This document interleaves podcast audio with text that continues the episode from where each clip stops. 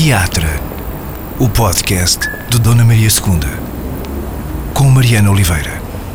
Novo encontro no Teatro, o segundo de 2023, no podcast do Teatro Nacional Dona Maria II. Bom ano, Anabela. Bom No ano. outro dia ouvi esta teoria simpática que dizia que até 31 de dezembro dá para desejar, pode-se desejar bom ano. Portanto, vou escudar-me nessa teoria para. Sabes quando é que eu começo a desejar bom ano? É quando? No dia de aniversário. Porque começa um ano novo, não ah, é? ok. sim, mas acho esta uma boa, uma boa hipótese, Sim, não é? Podemos. sim. Bom ano, é. Vale sempre. A convidada desta quinzena hum, é a Anabela Mota Ribeiro, eh, alguém que, pelo menos que eu saiba, nunca pisou um. Não, não, não costuma representar em cima de um palco. Mas já representa. Já representaste? Ok, Já. vou tomar nota para, para não me esquecer de perguntar isso. Embora te sejam familiares muito outros palcos, Sim. Uhum. da televisão, da rádio, dos jornais. Uh, recentemente na RTP, a Anabela deu a palavra a vários filhos da madrugada, uh, gente notável, notável de várias maneiras, uh, nascida depois de 74. Mais recentemente ainda, uh, contou o tempo até ao Natal com outra série de entrevistas chamada Calendário do Advento. É uma pessoa certamente mais acostumada a fazer entrevistas do que a ser vítima delas. Uh, Anabela, obrigada por teres aceitado o convite. Obrigada pelo convite. Um, jornalista é uma palavra que te define ainda? Achas isso? Há muito de ti que fica de fora dessa palavra? Define-me e muito de mim fica de fora. Hum.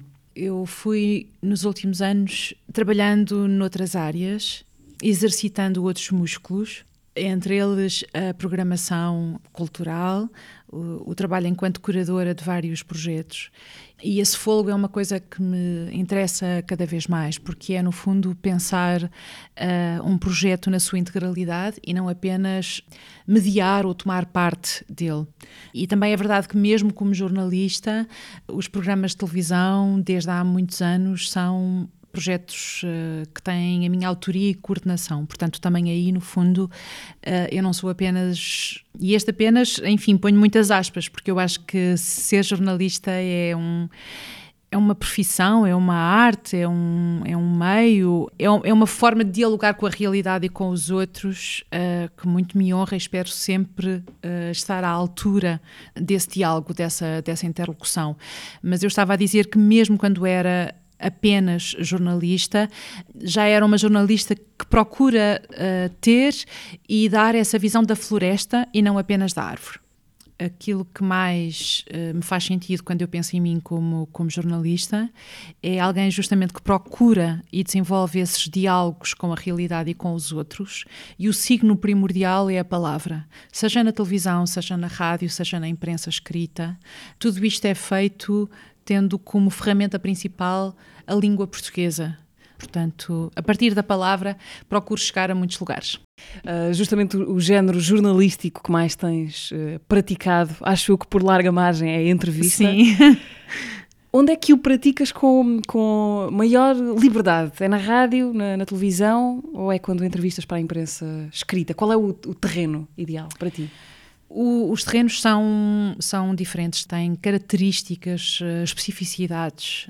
A televisão, que é, que é aquilo que eu tenho feito mais eh, recentemente, quer dizer, eu comecei a fazer televisão menina de 23 anos, ahm, só depois é que, é que fui para a escrita. E antes da televisão já fazia rádio. Começas pela rádio ao princípio, não é? Exatamente. E depois volto à rádio e depois volto à televisão e está lá sempre a escrita. Ah, mas desde 2015, penso, eu não tenho feito muitas entrevistas escritas e voltei a fazer muitas entrevistas em televisão. Na televisão, como é evidente, ah, a imagem, a consciência do corpo, a consciência de estarmos a ser observados, esse não dito ah, está muito presente, afirma-se de muitas, de muitas maneiras. Ao mesmo tempo, como eu faço programas de televisão que são gravados como se fosse direto, sem qualquer edição, isso também deixa uma, uma marca eh, muito forte, imprime uma marca muito forte, um ritmo muito, muito particular. Quando eu faço entrevistas para jornais, nada disto existe e tudo é editado a posteriori. Portanto, eu posso resolver problemas de ritmo, ah, eu posso desbastar tudo aquilo que são repetições, bordões de linguagem ou aquilo que não é o osso e que não cabe na, na entrevista. Há uma rede, não é? De segurança, de certa maneira. É, é, é. E na televisão, e na televisão não. E, e a rádio também tem isso, de certa maneira. Portanto, até em termos de ritmo, aproxima-se mais da televisão, mas, mas o único corpo que existe é a voz. Que já é muito corpo, não é? Muito, muito, muito. Eu habituei-me a estar especialmente atenta uh, e ouvir com muita atenção e ouvir nos headphones e perceber como é que é a prosódia das pessoas, que vocabulário usam, mas também como é que entoam tudo isso para uma pessoa que faz rádio uh, é impossível não estar atento. Sim. É? Isso é curioso porque uma, uma fatalidade deste ofício, sobretudo quando na rádio também, mas também quando, por exemplo, a entrevista é, é, escrita e tem de ser desgravada para a imprensa, uma fatalidade deste ofício é passar muitas horas, horas uhum. sem fim, muito mais tempo do que durou a entrevista, Sim, a conviver mais. de muito perto com headphones, como, como dizias muitas vezes, com o que as pessoas dizem, como uhum. dizem, com as palavras que uhum. repetem, como, como é que constroem o discurso o que é que esse convívio íntimo com a linguagem um, te tem dado? Que olhar, que defeitos profissionais também, que obsessões é que, que uh, tem dado? Eu, eu acho que é uma coisa de uma uh, dificuldade as pessoas, as pessoas uh, não, têm, não têm noção uh, de como é difícil desgravar, que é a, a, palavra que nós usamos. Eu não, eu não gosto muito dessa, dessa palavra, porque o prefixo diz parece que estamos a apagar qualquer Sim. coisa. E eu, eu Mas gosto é mais. É o jargão que circula. É, é, é, é, é. eu, eu uso transcrever. Uhum. E, e, gosto mais do trans, porque é mesmo passar eh, de um, de um registro para o outro. E muitas vezes perguntam mas não há máquinas que já fazem isso? Bom, e agora parece que já há uma que faz isso. E eu digo, sim, provavelmente, uh, mas há uma coisa que nenhuma máquina saberá fazer uh, devidamente, que é pontuar. E a pontuação é o que dá a respiração da entrevista. E é preciso estar com muita atenção. Eu acho que é preciso mesmo ter um, um grande domínio da língua para se fazer bem uma transcrição, para se garantir essa fidelidade ao que foi o espírito da entrevista, a respiração da entrevista. Demora muitas horas, mas também ensina muita coisa, porque estamos justamente a perceber como é que a outra pessoa pensa, como é que ela desenvolve o seu raciocínio. A entrevista para ti é mais preparação ou ler a situação e reagir a ela no momento? Claro, havendo sempre preparação. Sim. Mas... É uma boa questão e era uma coisa sobre a qual eu falava muito com alunos de comunicação social. Quase todos os anos eu ia às uh, faculdades de comunicação social e então há estas três partes, sobretudo quando tratamos da escrita. A entrevista é sobretudo a preparação, é sobretudo a concretização, o encontro, esse momento, ou é muito ou sobretudo aquilo que acontece depois e a maneira como o texto é cozido. E há jornalistas para quem é mais a primeira, é mais a segunda, é mais a terceira. Eu acho que, para mim, é mais um encontro. Eu gosto muito de me preparar e preparo-me sempre, mas eu não gosto de ir demasiado preparada, costumo, costumo dizer isto, porque justamente isso pode dar a ideia de que já conheço as respostas ou, ou, ou estou especialmente à espera um encaminhamento da entrevista e eu gosto de ter a rede suficiente para me entregar aos caminhos que a pessoa de repente está a lançar e com os quais eu não contava. E isso, isso pode ser especialmente rico. Portanto, a maneira de me entregar à pessoa e ao momento é também eu ter uma preparação que não me deixa aflita se de repente uh, não sei para onde ir ou aquilo a branca não do desenvolve ator, é? o equivalente sim, sim, sim, sim, sim, sim, sim. Mas ao contrário do ator que sabe um papel uh, e que está a interpretar um papel, nós na vida e no direto e portanto no encontro não sabemos o papel. Podemos ter um guião, mas é um, mas é uma exploração.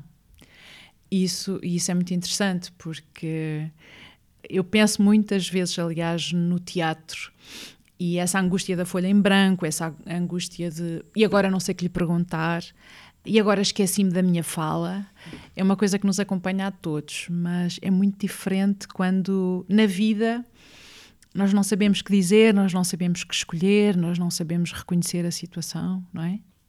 Vamos lentamente aproximando do teatro nesta, nesta conversa. Deixa-me só. Uh ainda pisar aqui mais uma outra, mais uma outra tecla do, do jornalismo e, e, deixar a nota já agora que muitas das tuas entrevistas uh, estão meticulosamente organizadas no teu uh, site pessoal, anabelamataribeiro.pt, um imenso e belíssimo arquivo de palavras. Está quase, quase, quase, quase, quase tudo. tudo. És meticulosa na organização do teu trabalho?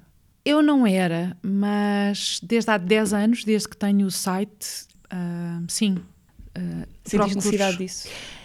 Bom, eu resisti, eu, eu costumo dizer que sou do paleolítico, porque sou uma naba total para as máquinas, tenho um desinteresse absoluto pelos gadgets e não tenho iPad, então uh, não, sei, não sei fazer ligações, sou assim como aqueles uh, velhinhos de 1323 anos que pedem ajuda ao bisneto para fazer qualquer coisa.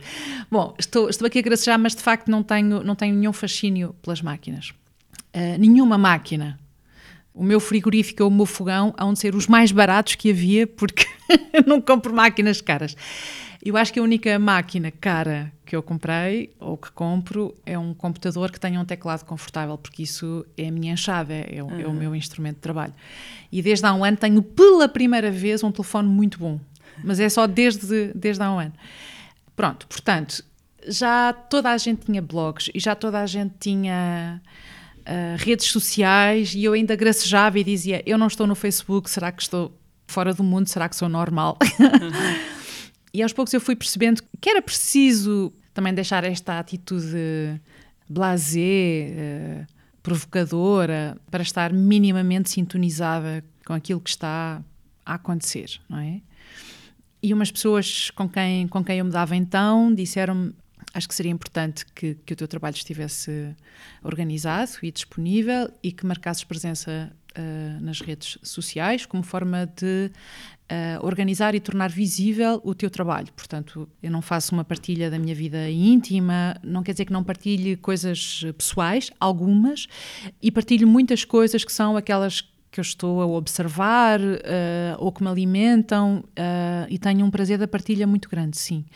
Mas essencialmente a minha presença no digital é profissional e tem a ver com o meu trabalho. E nesse site, que de facto tem o meu arquivo acessível, uh, grátis, é também um resumo das coisas que fui fazendo. Uh, tem as capas dos meus livros, tem link direto para os programas de televisão. Portanto, é também uma forma de reunir ali aquilo que eu vou aquilo que eu vou fazendo e uma vez que este processo começou passou a ser natural se quiseres anexar essas outras coisas que eu vou fazendo a esse sítio onde está quem eu sou o, o, jornalismo, estamos sempre a falar disso de alguma maneira, vive num ritmo uh, apressado, não é? Que parece que está sempre a correr atrás do, do, prejuízo.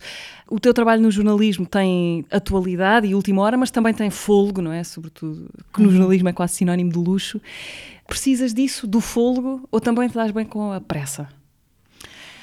Eu aprendi a trabalhar nos dois registros. Como eu não trabalho numa redação e nunca trabalhei numa, numa redação, como trabalho a partir de casa, uh, vou gerindo o meu tempo. Isso é muito desafiador. Eu gosto quando tenho, por um lado, a possibilidade de fazer entrevistas de 25 mil, 30 mil caracteres, o que é imenso. E normalmente isso só cabe nas edições de fim de semana. Vou situar as experiências mais recentes do público, porque foram quase 10 anos, bem como negócios. E aí estas entrevistas tinham esta dimensão. O que é muito, muito raro, se nós pensarmos que Uh, uma crónica, por exemplo, a crónica da Clara Ferreira Alves no Expresso, aquela página, devem ser uns 5 mil caracteres. Estou a dizer de cor, mas deve ser isso. E, portanto, ter a possibilidade de fazer entrevistas longas, eh, fazer eh, textos longos, é um luxo. Isso é um luxo. Poder trabalhar para a semana a seguir é um luxo também. Depois não é nada um luxo ter de trabalhar muito e para vários jornais e em diferentes meios de comunicação social, porque como freelance eu preciso disto para assegurar ter o retorno financeiro que de outra maneira não tenho. Portanto, sim, eu gosto de ter tempo para pensar sobre as coisas, para fazer as coisas e isso não ter de ser tudo para daqui a duas horas. Mas agora, por exemplo, quando fiz os programas de televisão, o calendário do Advento foram 28 programas, de 20 até 23 minutos cada emissão, todos os dias. Houve o um dia em que eu gravei seis, eu não sei como é que eu fui capaz, mas eu gravei seis programas. E aí é trabalhar uh, numa pressa, num ritmo alucinante. Pronto. É outro ritmo completamente diferente. E depois uma pessoa vai se adaptando vai-se adaptando. Não há outra de maneira. Sim. Anabela, tu uh, não foste uma filha da madrugada, mas quase, no, Mas sentido, quase, no sentido que deste ao termo no, no teu programa, que eram Sim. nascidos depois de, de 74. Falhaste o alvo por três anos, nasceste em 71, em Trás-os-Montes, uh, por onde, aliás, a Odisseia Nacional do Dona Maria II vai uh, peregrinar nos próximos meses. Trás-os-Montes, onde mais precisamente? Então, eu nasci numa aldeia chamada Arco de Baúlho, eh, onde vivi até aos seis anos. E depois fui para Vila Real, onde, onde vivi até, até sair para o Porto, eh, com 20 anos, mais ou menos. Portanto, Vila Real, eh, eu acho que tinha oito anos, talvez, a primeira vez que vim a Lisboa. Lembras-te?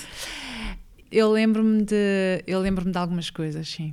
Lembro-me lembro de, lembro de algumas coisas. Mas era, foi um, uh, uma expectativa? Uh, foi uma coisa ir a Lisboa? Era, era um assunto para ti como criança? Sim, eu acho que era. Eu acho que é difícil hoje compreendermos o que é que era naquele Sim. Portugal fazer 416 quilómetros e isso demorar eh, um dia. Uh, Lembro-me que nos meus livros da escola primária a distância entre Vila Real e Lisboa eram 416 quilómetros.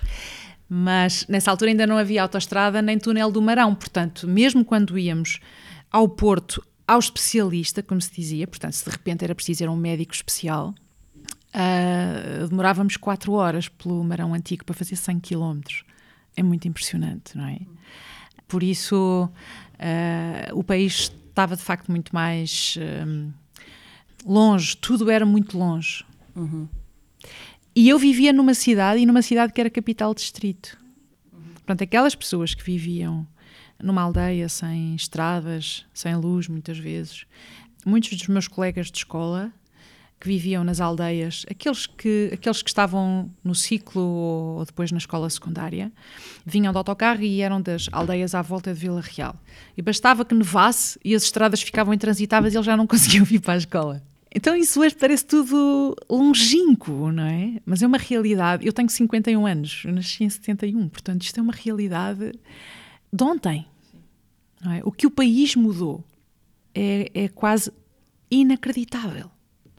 E também me dei muito conta disso quando comecei a fazer Os Filhos da Madrugada, a primeira temporada em 21, a segunda temporada em 22, fazendo essa auscultação daqueles que são os meus contemporâneos. De facto, eu sou uma filha da madrugada, não, não, não tenho uma memória de mim antes dos três anos sim. e em ditadura, não é? E, sobretudo, a minha vida já foi marcada por aquilo que a Revolução trouxe.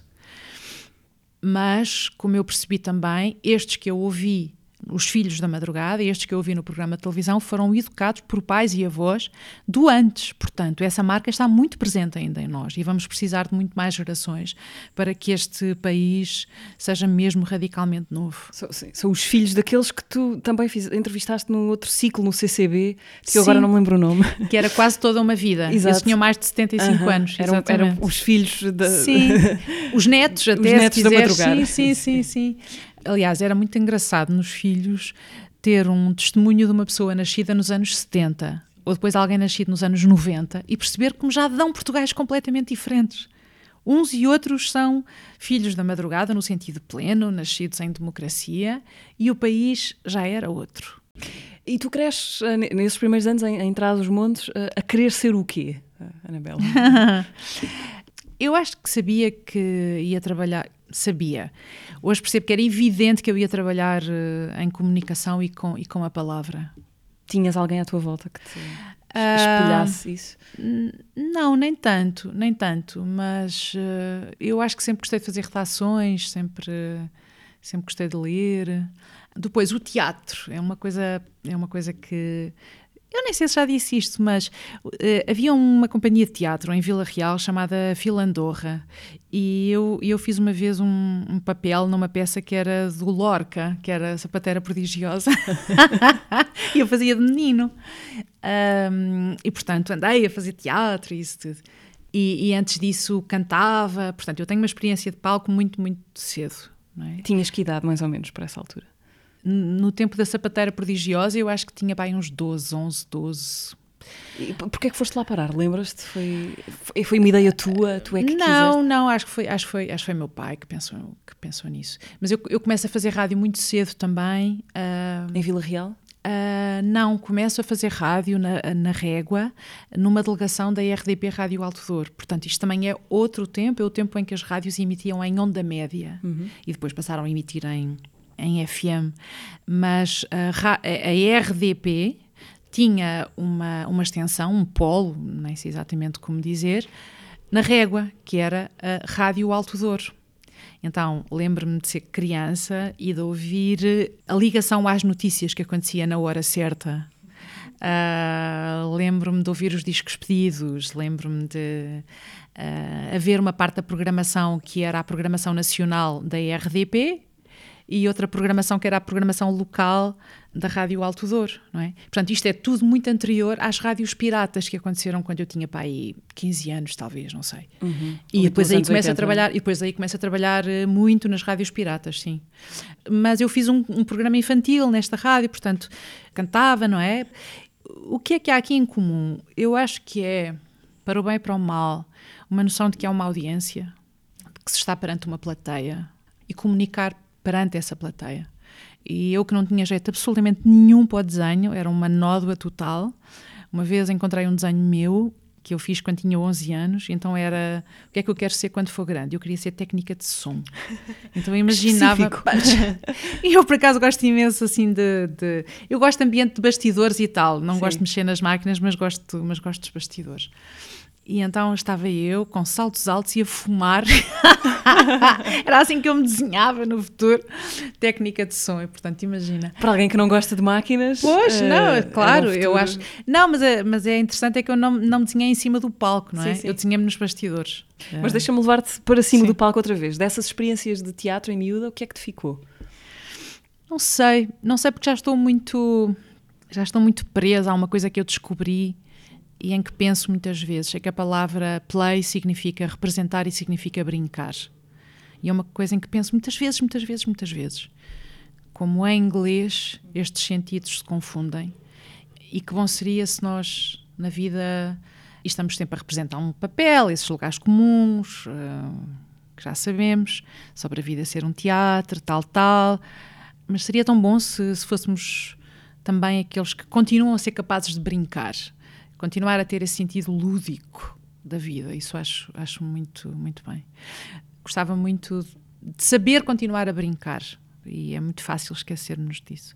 A vida, a vida exige muito de nós e exige que sejamos muito responsáveis, muito isto, muito aquilo. Encarrega-se de baralhar esse, Pois, esse é. sentido do play. É, Uma coisa que continuou foi a tua, presumo, foi a tua carreira como espectadora de teatro. Uhum. Ahm, que lugar é que o teatro teve e tem tido na tua vida de espectadora? Ah, sim, eu não falei do eu não falei do cinema e o cinema também tem um lugar muito importante porque por acaso ah, a nossa primeira casa em Vila Real era junto a uma associação de bombeiros que era também uma coisa muito de província ah, daquele tempo, daquele Portugal que era ah, uma associação de, bom- de bombeiros que tem uma sala e que funciona também como uma associação recreativa e de dinamização cultural e passavam filmes e passavam kung fu eu adorava ah, Bollywood. Eu hoje acho que aquilo é Bollywood, porque pronto, aquelas, aquelas danças e aquelas canções indianas, na altura não sabia que aquilo se chamava Bollywood.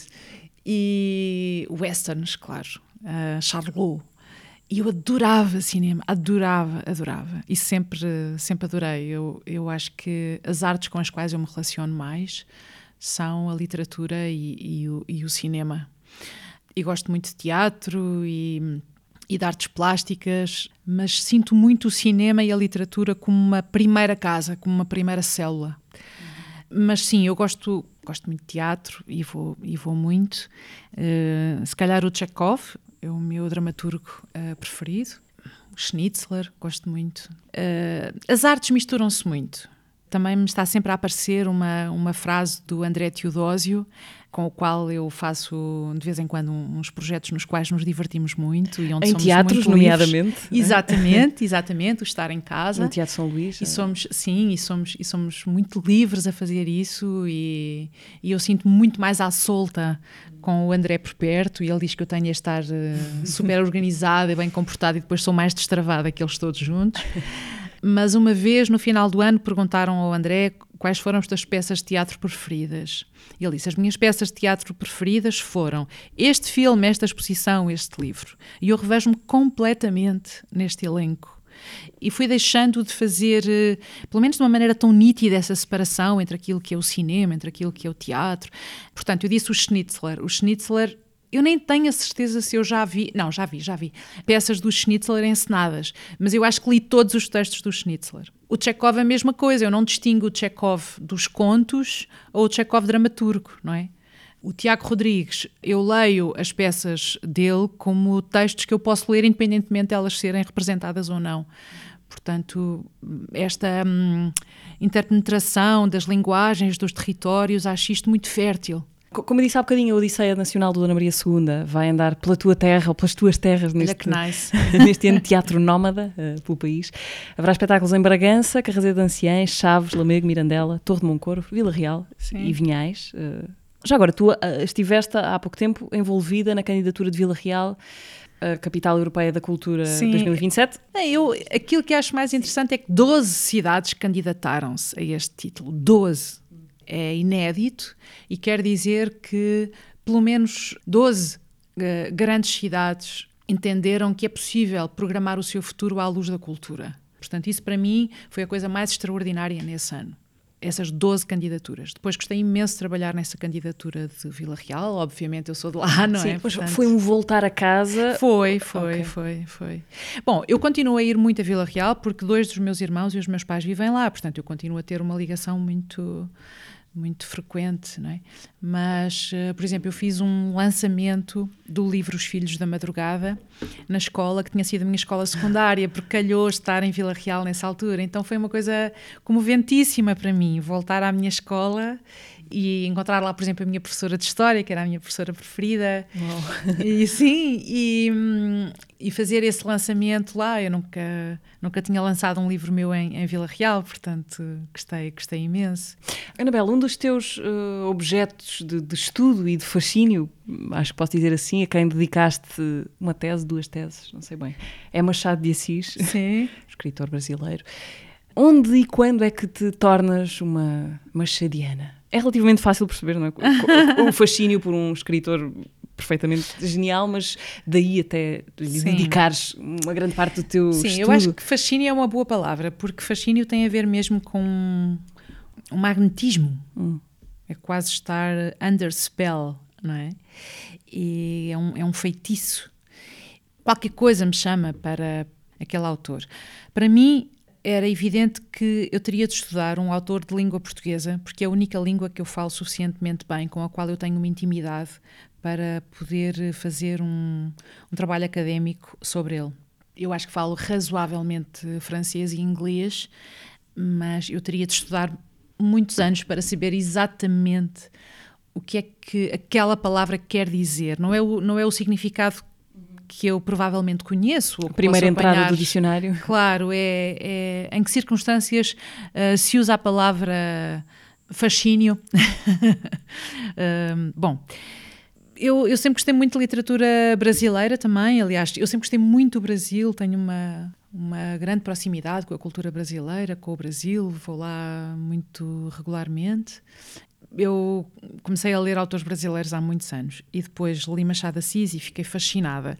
E depois é um daqueles encontros uh, que, temos, que temos na escola com um professor incrível, o Abel Barros Batista, com quem eu fiz uma disciplina de opção e li uh, Machado de Assis, ou reli Machado de Assis e de repente revelou-se um, um outro autor para mim e eu decidi estudá-lo e a minha dissertação de mestrado é sobre um livro do Machado Assis, As Memórias Póstumas de Brás Cubas.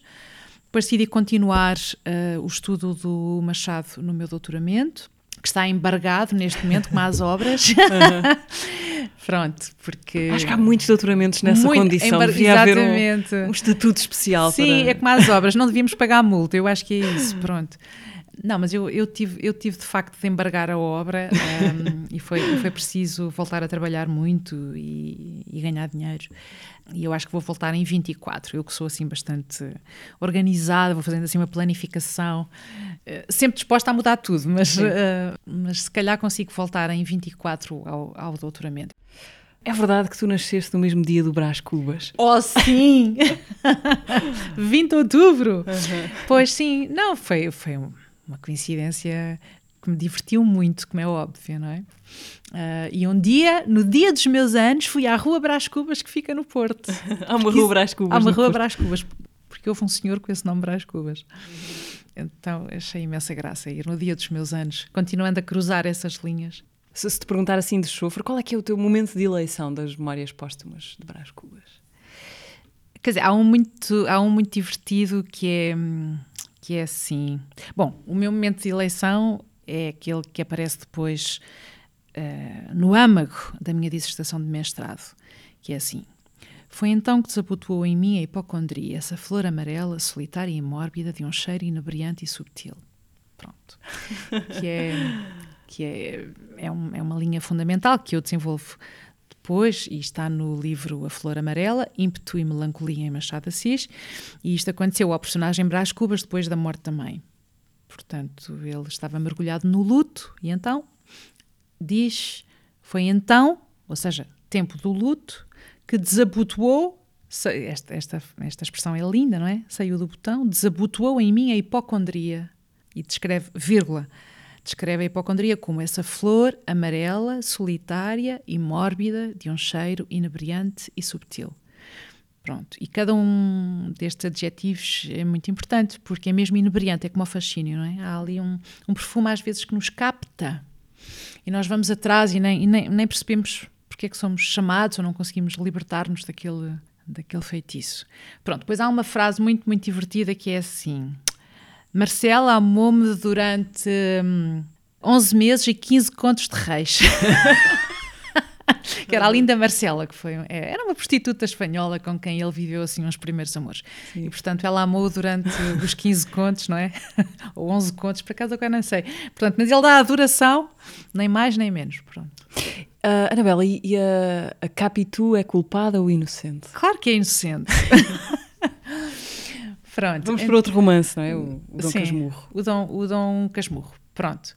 É, é um, é um romance absolutamente genial, é capaz de ser eh, o meu preferido.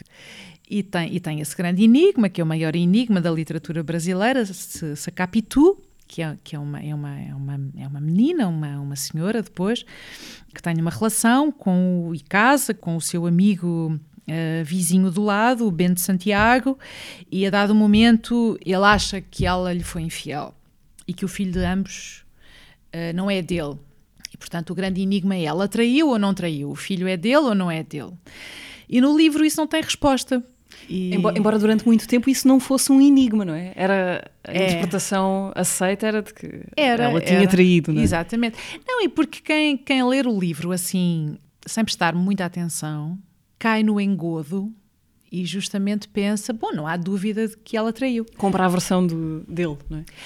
Pois, e tu acabaste de, de explicar porque é que durante tantos anos as pessoas tomaram como boa essa dúvida que não, que não chegava a existir. Compraram a versão dele. Porquê? Porque as memórias são escritas por ele. Ora, se ele está convencido de que ela traiu, é isso que ele passa no seu livro. Mas, em boa verdade, nada no, no livro nos diz que ela traiu ou não traiu. Então fica, fica a cargo do leitor essa, essa resposta. Bom, já li muitas vezes o Dom Casmurro e nunca achei que ela tivesse traído. Mas sabemos lá, e isso é que importa. Claro. O que importa é a discussão, não é? É, não é claro, Porque não aconteceu claro, nada, de facto, claro. que é um livro. Mas, ok, então ilibaste a, Capitu. Ela, ela, também é muito, ela, ela, é adorável, ela é muito mais esperta. Ele é, ele, ele é um bocado pamonha, não é? A dada altura, então. ela é muito mais inteligente, ela é muito mais espirituosa. E como eu sou muito feminista, também acho que uma parte disto, desta acusação sobre a mulher, resulta uh, daquele contexto patriarcal em que ela é pobre e será oportunista e e o Bentinho diz: Capitu entrou na nossa sala, tocou no nosso piano, comeu do nosso bolo e sublinha. Parece que, quer dizer, o sublinhado é meu, não é? Mas pergunto qual é a necessidade que ele tem, se não enfatizar esta desigualdade de estatuto, que é a nossa casa, o nosso piano, o nosso bolo. Fico um... com ele todo. Viva a Capitu.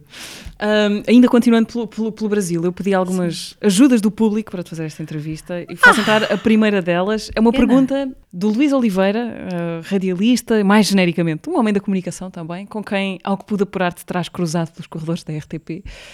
Então, cá vai. Olá Anabela e olá Mariana, é claro. Em primeiro lugar eu tenho que dizer que este não foi um convite da Mariana para aqui estar, foi antes uma, uma imposição minha como forma de poder dizer à Anabela Mota Ribeiro quanto gosto do seu trabalho e vou falar daquilo que acho que é uma paixão comum, o Brasil.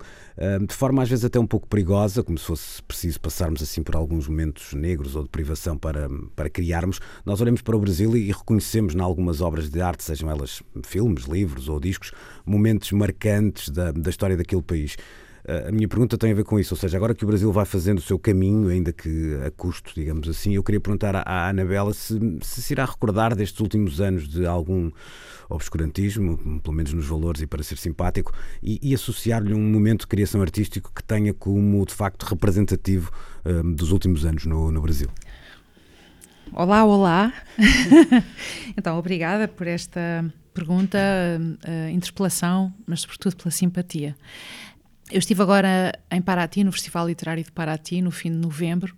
O Lula já tinha ganho, não foi a minha primeira vez em Paraty, nem sequer a segunda, e eu nunca tinha sentido esta alegria, esta vibração e este desejo de recomeçar.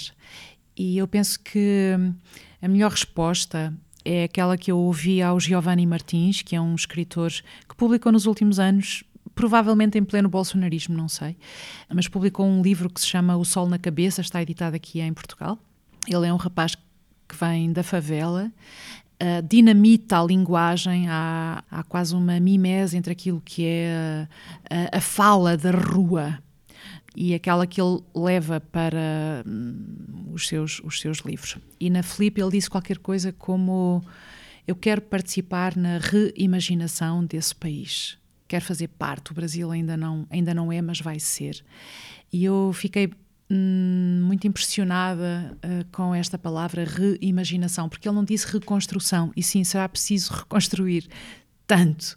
Mas, mas é mesmo pensar de novo, a partir de uma, de uma outra realidade, de uma outra raiz, não é? Isto é muito forte e é, é, é muito belo que a palavra usada tenha sido imaginação, reimaginação.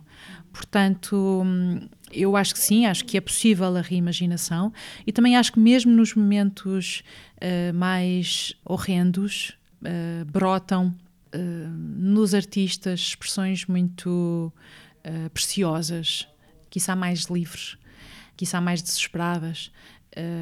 basta pensar Uh, na obra do Chico Buarque, por exemplo, durante a ditadura militar, a canção Apesar de Você, Amanhã Será Outro Dia, você que inventou a tristeza, ora tenha a fineza de desinventar. Isto, isto é, um, é um texto político, não é? Quando ele foi chamado à censura, disse que era dedicado a uma dona que era muito caprichosa, não é? Apesar de você, amanhã há de ser outro dia. Esta ambiguidade na letra, mas eu gosto ainda mais uh, quando ele diz: quando acabar o lamento não, não é lamento, não é tormento. Todo esse hum. meu sofrimento vou cobrar com juros, uhum. juro, não é?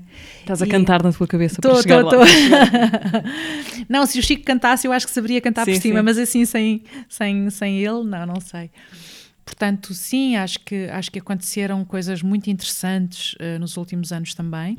E também acho que boa parte disso veio da periferia, ou daquilo a que no Brasil chamam as periferias, não é só a periferia é a periferia da periferia. E depois as periferias são muito diferentes. É muito diferente ser a periferia uh, de São Paulo ou de, ou de, ou do rio, a cor da pele, tudo isso está a ser questionado no Brasil de uma forma muito fervente. Uh, nós aqui em Portugal, todas estas questões do pós-colonialismo, uh, da herança escravocrata, tudo isso está ainda na pré-história.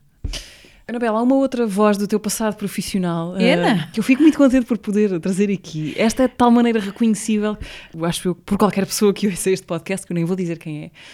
Mas mais surpreendente talvez é o facto de descobrirmos que fizeste com ele uma espécie de dupla televisiva no, no início do teu percurso profissional. Olá, Anabela, um grande Ai, beijinho poxa. para ti, saudades. Eu gostaria de saber o que é que ainda existe daquela jovem que se estreou no programa Viva Amanhã, comigo, na RTP Porto, há muitos anos, tantos que quase já esqueci. Uh, uma jovem, uma jovem transmontana, uma jovem certamente com objetivos já bem definidos, que sabia o que queria e, portanto, eu gostaria de saber se ainda existe alguma coisa dentro de ti dessa jovem. Já agora, parabéns, já agora não, parabéns mesmo pelo caminho que escolheste, o caminho da qualidade, o caminho da cultura, da palavra e do conhecimento. Parabéns, és notável no teu trabalho. Enapá! oh Manel Bicho, obrigadíssima. Bem, agora até parei assim. Um... Queres começar por dizer só o que é que fizeste em televisão? Como é que, como não, é que foi... começaste a trabalhar com, com o Manuel Não, é porque, eu, é porque eu trabalhava na Rádio Nova. Sim, e, no Porto. Sim, e, e vários colegas meus, o José Alberto Carvalho, o Júlio Magalhães, Magda Rocha, o João Fernando Ramos, o Carlos Rico depois foi para a SIC, mas, mas, mas vários colegas trabalhavam na RTP, na informação. Portanto, eu soube que estavam a fazer casting para o programa da manhã e eu fui fazer casting. Lembro-me que estava a ler Milan Kundera nessa altura. Por acaso lembro-me, porque, porque fiz uma pergunta qualquer que pegava em qualquer coisa que eu tinha lido e que me estava a impressionar. Eu acho que tinha 22 anos, acho. E eu ganhava tão mal e era, era tão pobre que lembro-me que pensa, epá, era tão bom se eu, se eu conseguisse este lugar porque ia ganhar dinheiro. E foi isso. E assim foi. Sim, Foste claro, casting. claro que não era essa só, não, não era apenas essa a motivação, mas a ideia de ganhar dinheiro é que era mesmo, mesmo uh, importante. Quer dizer, é importante para toda a gente, não é? Mas, mas eu tinha 22 anos e não tinha dinheiro nenhum. E estava mesmo a começar. Pronto, portanto, eu, eu fui fazer casting e depois fui escolhida. Portanto, uh, no primeiro ano o programa chamava-se uh, Viva Amanhã, depois no segundo ano já se chamava Praça da Alegria.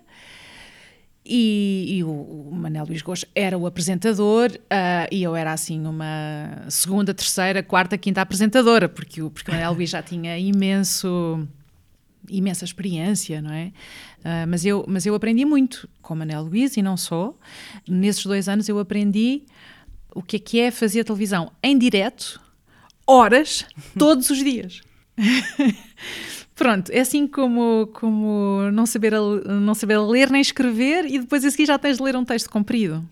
Porque foi mesmo isso, o programa começava às 10 e até à 1 da tarde, todos os dias sem muita rede, imagino. Uh... Sem, muito pouca rede, hum. muito pouca rede.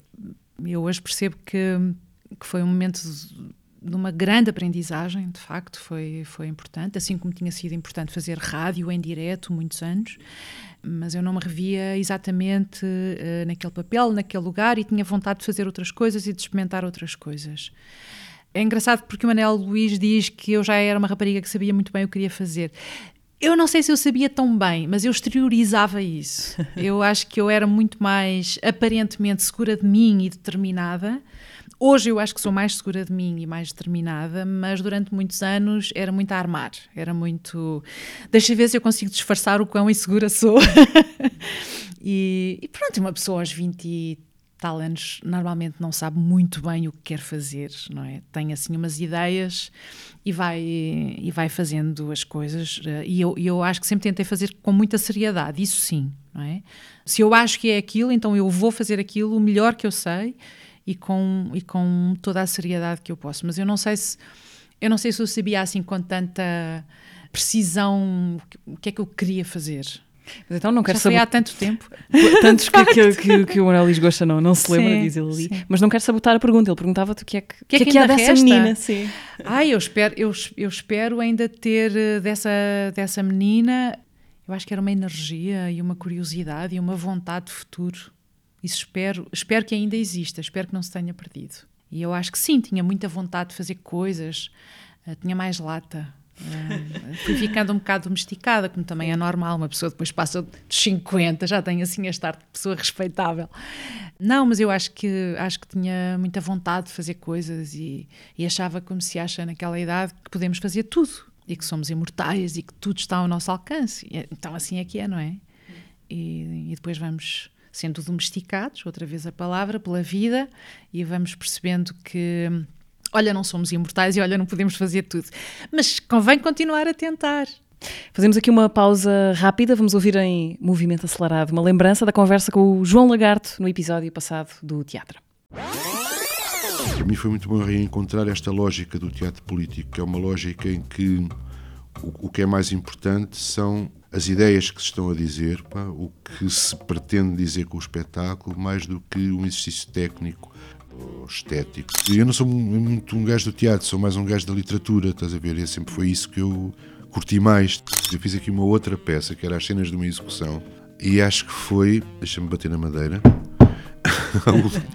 a última branca que eu tive, mesmo daquelas brancas, pá, o que é que eu vou dizer? como é que eu me chamo, onde é que eu estou. Para mim, o decorar do texto é um momento fundamental do meu trabalho. E eu, às vezes, parece-me que está tudo aí, porque decorar um texto é torná-lo teu, passá-lo pelo coração e não só pela cabeça. Tive um ano na minha vida, quer dizer, desde que comecei sem fazer teatro. Mas pá, muitas vezes estava a pé desde as 6, 7 da manhã a filmar e depois à noite ia fazer espetáculo, ensaio. No teatro fiz coisas para que adorei fazer e que ninguém viu. E que foram muito importantes para mim fazer, pá, e que ninguém viu. Estava-me completamente nas tintas que ninguém visse, porque aquilo bastava-me. João Lagarde, convidado há 15 dias uh, no teatro, que podem ouvir uh, no, no Spotify, YouTube, SoundCloud, Apple Podcasts e Google Podcasts. De volta à conversa com a Anabela Estás Mota a ver, Ribeiro. eu agora já tenho Spotify, já sou muito moderna, mas é só pai há três meses. Não sei se perdeste assim tanto. Bom, eh, queria pedir-te, Anabela, uma sugestão de qualquer coisa que nos uh, gostasses de Pronto. mandar fazer, ou ouvir, ou ler, o que for. Então, eu acho que vos vou mandar ouvir uma, uma, uma menina que deve ter a idade que eu tinha quando trabalhei com a Manel Luís Goxa. E o trabalho dela está no Spotify. Chama-se Raquel Martins. E ela tem um som incrível e também tem muitas afinidades ali com, com o meu Brasil. Até já fez um, uma primeira parte de um espetáculo, eu acho que foi no Ronnie Scott, em Londres, uh, do Marcos Val. Pronto, então estou muito fã da Raquel Martins. Isto é bom que é para não que é para eu não uh, fazer sempre aquele papel da velha que diz ah, eu agora tenho Spotify, haha, que moderna que eu sou, eu sou do Paleolítico, estou sempre a falar do Chekhov e das coisas do passado, portanto vamos falar de uma miúda que é o futuro, não é? Uhum. Pronto, portanto, Raquel Martins. Posso sugerir outras coisas? Podes à vontade. Vou só, vou só selecionar uh, coisas em língua portuguesa. O filme da, o filme da Cláudia Lobo. Ah, perdão, da Cláudia Varjão. Lobicão. Lobicão. Lobicão. Fizeste um mix sim, sim, uh, sim, com sim. o nome do filme. Que é um filme muito, muito bom. Gostei, gostei muito Um Corpo que Dança, do, do Marco Martins. Sobre o Ballet Gulbenkian. Sim, sim. Depois, quantas exposições, eu ia sugerir, eh, ia sugerir eh, na Fundação de Serralves a exposição do, do Rui Chaves. O Rui Chaves é um dos artistas uh, portugueses de que mais gosto. Depois, no teatro, eu, eu gostei muito da primeira encenação do, do Pedro Penin como diretor uh, do Teatro Nacional, o Casa Portuguesa. Uh, inclusive, o, o miúdo o Sandro Feliciano com o pai foram os últimos convidados do calendário do Advento. Aliás, é uma ótima dica porque a Casa Portuguesa vai uh, andar por aí agora na, na Odisseia Nacional. Sim, eu, eu sou muito fã do, do coletivo Teatro Praga e gosto muito quando trabalho com o, com o André Teodósio e depois também acabo assim nas franjas, por trabalhar também com o José Maria Vieira Mendes, com a, com a Cláudia Jardim, com o Pedro Penin, quando ele estava uh, no Spraga. Eu, eu, gosto dessa energia subversiva, eu gosto dessa dinamitação permanente que eles fazem entre os géneros uh, e da própria realidade. E é muito isso também que acontece no caso portuguesa. Portanto, é como se o Pedro Penin decidisse pegar na picareta e começar a, a escavar a destruir para poder reconstruir algumas das cicatrizes recentes da história, da história de Portugal e o colonialismo está lá, as relações de paternidade estão lá, eu acho que aliás talvez o grande tema do Pedro Penin. Esse tema pais e filhos interessa-me enormemente, também no, no Machado Assis, é aliás sobre esse tema que eu estou a trabalhar no meu, no meu doutoramento. Portanto, eu diria qualquer coisa uh, do coletivo Praga, do Pedro Penin, eu gosto muito. Uh, ainda não vi, já gostei, que era uma frase, era uma frase do, do Manel António Pina, que era Pina, já leste o livro do António Franco Alexandre, ainda não li, já gostei. E eu Ao agora contrário daquela igual. que se ouve mais habitualmente, que é não, não vi, não gostei, ou não Sim, li, não gostei. Pois, não, é, mas eu, eu gosto mais de dizer... Pela positiva. É, uhum. é, não, não, não tenho assim grande prazer em dizer mal. E depois gosto muito das coisas do, do, do Tiago Rodrigues. Tive a sorte de conseguir ver agora a Catarina e a Beleza de Matar Fascistas. Não foi a peça que eu mais gostei do Tiago, mas é um, é um, é um texto político de uma força e é muito inteligente. E a maneira como, como aquilo é construído e como convoca o público é muito importante. E é muito importante que, que nós, politicamente, civicamente, sejamos interpelados e sejamos incomodados. Mas uma peça como O Sopro, uh, eu achei quase como uma fábula. Uh, achei muito, muito bela, muito bela, muito especial. Aqui há duas edições, talvez, do podcast. Tivemos a Cristina Vidal aqui. Foi? Portanto, sim, okay. falámos muito de, de sopro. Vou só sugerir assim: dois livros que ainda não li e já gostei. Sim. Uh, o Ferry, da Jaimília Pereira de Almeida, e Um Cão no Meio do Caminho, da Isabela Figueiredo, que tenho lá para ler agora, mas, mas ainda não li. É engraçado mas... que essa foi também uma das sugestões do João Lagarto no episódio anterior. Também no registro não li, já gostei. Um, o João Lagarto que faz um enorme papel na Casa Portuguesa. Uh, Deixa-me só dizer que eu acho maravilhoso, maravilhoso este projeto uh, que chamaram Odisseia, que também é um nome belíssimo. Esta peregrinação é especialmente importante num país que, apesar de ter ótimas autoestradas, ainda não tem uma oferta cultural uniforme, nem pouco mais ou menos. Portanto, poder levar peças até localidades como Carrazeda de Anciães ou Torre de Moncorvo é uma coisa que eu acho da maior importância. Não há muitos anos eu fiz um trabalho de curadoria de um festival a que chamei Somos Douro e uma das premissas desse festival é vamos fazer um programa que seja, uma iniciativa que seja em cada uma, em cada um dos conselhos desta comunidade. Porque eu lembrava-me de ser criança, de estar em Vila Real, criança e jovem, e eu vivia em Vila Real, achava que tudo estava longe, que fará aquelas pessoas que estavam nas aldeias ou em Carrazeda de Anciães ou em Torre de Moncorvo. E por acaso eu lembro-me que aquilo que eu aquilo que eu programei para, para Carrazeda de Anciães foi a Tatiana Salem Levi a fazer uma residência artística lá e depois a fazer uma oficina de escrita com miúdos da escola secundária. E em Torre de Moncorvo esteve, numa igreja católica, esteve o Richard Zimmler a falar de judaísmo, porque ali era a maior judiaria do, daquela, daquela região e uma das maiores do país. E o Richard Zimmler é, é formado em religiões comparadas e, e, é, e, é, judeu. E essa foi uma das iniciativas. Uh, também esteve lá o, o José Luís Peixoto a falar com miúdos, portanto, sempre isto, tentando promover, um encontro, uh, formar públicos. Há pessoas que não gostam nada desta expressão, formar públicos, eu gosto. E por isso acho tão importante que estas coisas cheguem até pessoas que não têm a possibilidade que outros têm de ir ao Porto ou ir, uh, ou ir até a Vila Real não é? Portanto, acho, acho esse programa meritório, acho que é uma coisa importante, mesmo hoje. Mesmo hoje. Odisseia Nacional, Parabéns. portanto, sim. Uh, sigam, não vão atrás dela, ela vai dar. Eu também por vou. Aí. Um, Anabela, estamos quase a acabar isto. Hum, tenho mais um par de perguntas para ti. Uma delas, se pudesse entrevistar o Machado de Assis, o que é que tu lhe perguntavas? Não, nunca, nunca tinha pensado nisso. Eu interesso-me muito pela oficina, perceber como é que ele constrói a trama. Mas não sei. Se calhar, se calhar eh, não queria perguntar nada, queria só ficar a ouvir. Pronto. Queria, queria fazer-te uma pergunta que talvez consideres um bocadinho indiscreta, portanto podes-me mandar dar uma volta. Okay. Esse teu caderninho de notas, o que é que se aponta aí? Deixa ver, não sei. Eu ando sempre com um caderninho mais pequenino na carteira e depois gosto de um assim tamanho, tamanho A5 uh, para trabalhar, entrevistas, não sei o quê. Mas olha, Deixa-me ver se eu encontro aqui.